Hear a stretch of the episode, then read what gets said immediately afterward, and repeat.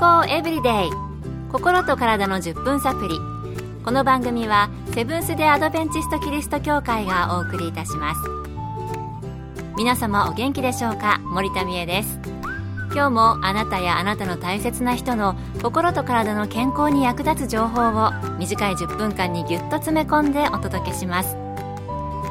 セブンス・デ・アドベンチスト・キリスト教会は社会奉仕をモットーに世界中で病院や学校も運営しています。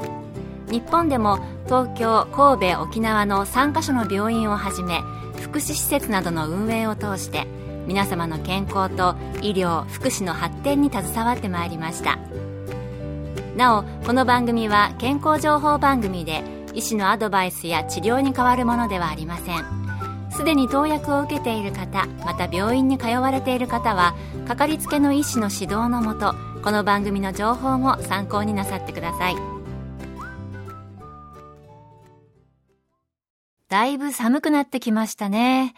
寒い中健康のために欠かさず運動をしている方尊敬します。またこの番組を聞いて健康のために運動を始めたけど冬はお休みしている方もしかしたらおられるかもしれませんね。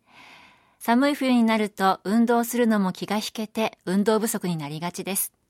そこで今日のトピックは冬の運動です。今回はアメリカの理学療法博士、ケイティ山室さんのお話をお送りします。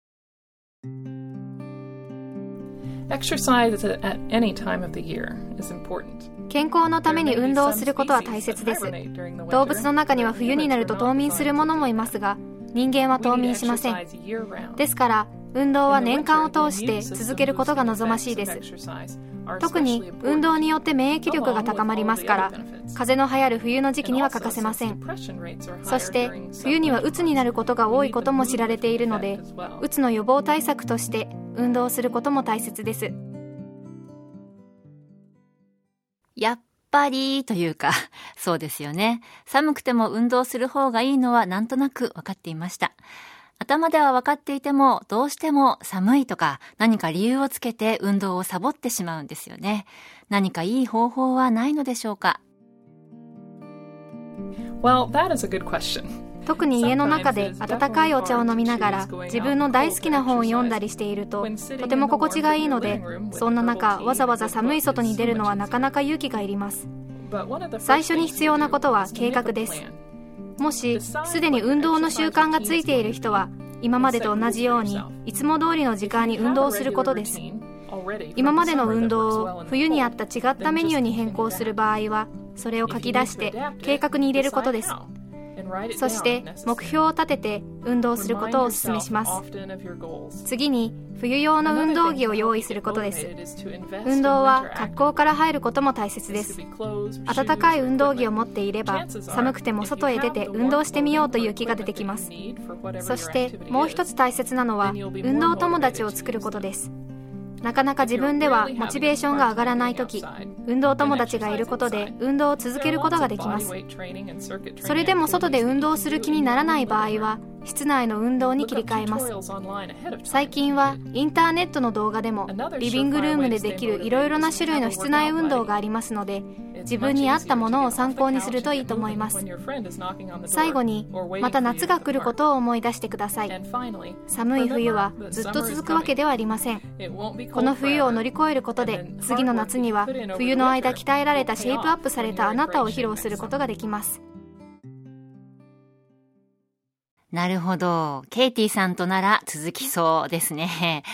私は計画倒れになることが多いので、まず格好から入ることも大切かもしれません。寒い時の運動はモチベーションの上げ方が大事なのかもしれませんね。健康エブリデイ心と体の10分サプリこの番組はセブンス・デ・アドベンチスト・キリスト教会がお送りしています今日は冬の運動についてアメリカの理学療法博士、ケイティ山室さんのお話をお送りしています。寒い時にも運動をすることがいいのはわかりますが、安全面はどうなのでしょうか？引き続き、ケイティ山室さんのお話です。Now, if you have asthma or certain heart conditions, 特に喘息や心臓に病気があったり、霊脳病などがない限り、賢く運動すれば安全に運動できます。もちろんこれ以外でも病気を持っている人は主治医と相談しながらできる範囲で進めることが大切です。安全に運動するためにまず最初に天候をチェックしてください。雨や雪の日の運動は危険を伴いますし地域によっては予想以上に寒くなるところもありますので低体温症や凍傷などの危険がないわけではありません。もし外の気温がマイナス15度以下の場合は室内での運動に切り替えると良いでしょう。運動着を重ねて着ることで体温の調節をすることをお勧めします。暑すぎたり寒すぎたりすることのないように着ているものを何枚か脱いだり着たりして調節してください。寒い場所ではウールやフリースのようなものを防水のジャケットの中に着ると良いでしょう。特に見過ごしてはいけないのが手や足頭や顔です。手袋や靴下帽子マフラーや耳当て顔を覆うマスクなども地域によってはとても重要になります。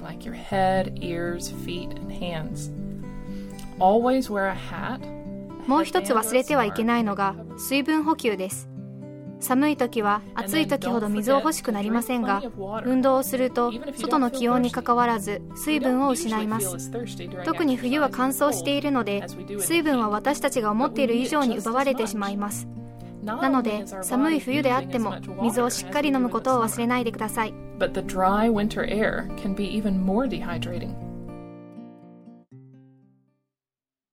今日の冬の運動のお話いかがでしたか？運動の計画を立てる。学校からでもいいから運動する環境を作る。運動友達を作る。防寒の準備をして安全に運動する。冬でも水を十分に取る。いろいろありましたが、何か参考になるものがあったでしょうか？私は雪国に住んでいるので、どうしても雪かきはしないといけないんですが、その他にも友達と一緒にはいいですよね。何日続いたら、あの美味しいカフェに行こうね、とか。ダメかな。また運動しないといけない理由ができちゃったりして。まあ、安全だけは気をつけたいですけれどもね。あなたは運動、冬でも何か実行されていますか？ぜひ今日の内容を参考に寒くても運動を欠かさないようにご一緒に頑張っていきましょう。今日の健康エブリデイいかがでしたか？番組に対するご感想やご希望のトピックなどをお待ちしています。さて最後にプレゼントのお知らせです。今月は抽選で30名の方に福音社発行のトータルヘルスへの12の鍵をプレゼント。心と体の健康を12の原則で学べる読みやすい本です。ご希望の方はご住所お名前をご明記の上郵便番号241-8501セブンス・デ・アドベンチスト協会健康エブリデイの係。郵便番号241-8501セブンス・デ・アドベンチスト協会健康エブリデイの係までご応募ください。今月末の消印まで有効です。お待ちしています。健康エブリデイ。心と体の10分サプリこの番組はセブンス・デ・アドベンチスト・キリスト教会がお送りいたしました。明日もあなたとお会いできることを楽しみにしています。それでは皆さん Have a nice day!